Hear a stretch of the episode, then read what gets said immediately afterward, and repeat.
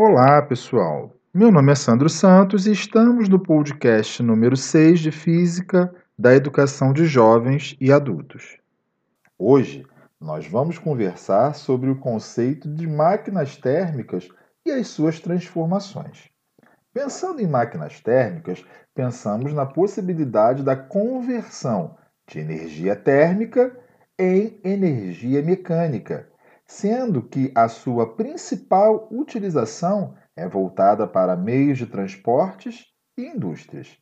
Podemos citar como exemplo veículos automotores, máquinas a vapor e a turbina a vapor. É impossível imaginar nossas vidas sem esses dispositivos, que a cada dia estão mais aprimorados. O primeiro dispositivo que utilizava esse mesmo princípio de funcionamento foi a máquina de Heron, no século I d.C. Em 1698, Thomas Savery criou a primeira com utilidade prática, que era usada para retirar água das minas. Posteriormente, por volta de 1712, essa máquina de Savery foi aperfeiçoada por Thomas Newcomb e passou a ser utilizada também para elevar cargas. No entanto, as máquinas térmicas obtiveram destaque, de fato, apenas no século XVIII, quando James Watt, em 1763, criou uma máquina que possuía maior eficiência do que as que eram até então conhecidas. Assim, elas passaram a ser utilizadas na indústria e em larga escala, o que foi de enorme contribuição para a Revolução Industrial. Em 1804, que as máquinas a vapor passaram a ser utilizadas para locomoção. A locomotiva a vapor, construída por Richard Trevithick, era capaz de transportar 450 pessoas a uma velocidade de 24 km por hora, a velocidade bem menor do que, estamos acostumados atualmente. Depois da locomotiva, vieram os carros. O primeiro foi produzido em 1885 pelo engenheiro alemão Karl Benz e possuía motor a gasolina.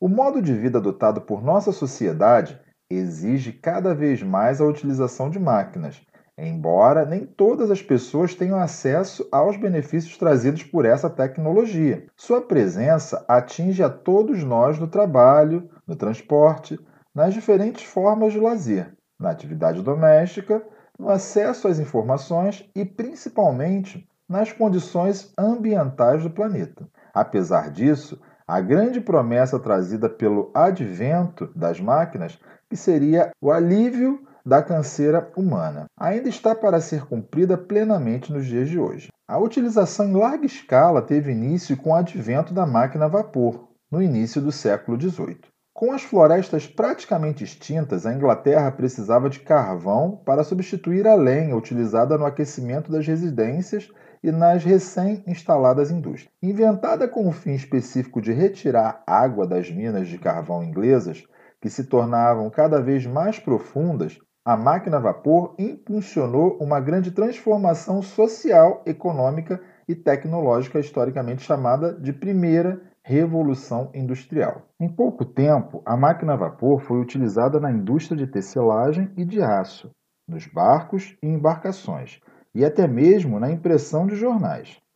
Em 1820, foi utilizada pela primeira vez em locomotivas e em 1841 empregada nas máquinas agrícolas, acionando as debulhadoras. Alguns anos mais tarde, foi usada como motor de tração em automóveis. Seu papel é importante até mesmo nos dias de hoje, pois é aproveitada nas usinas termoelétricas para gerar eletricidade.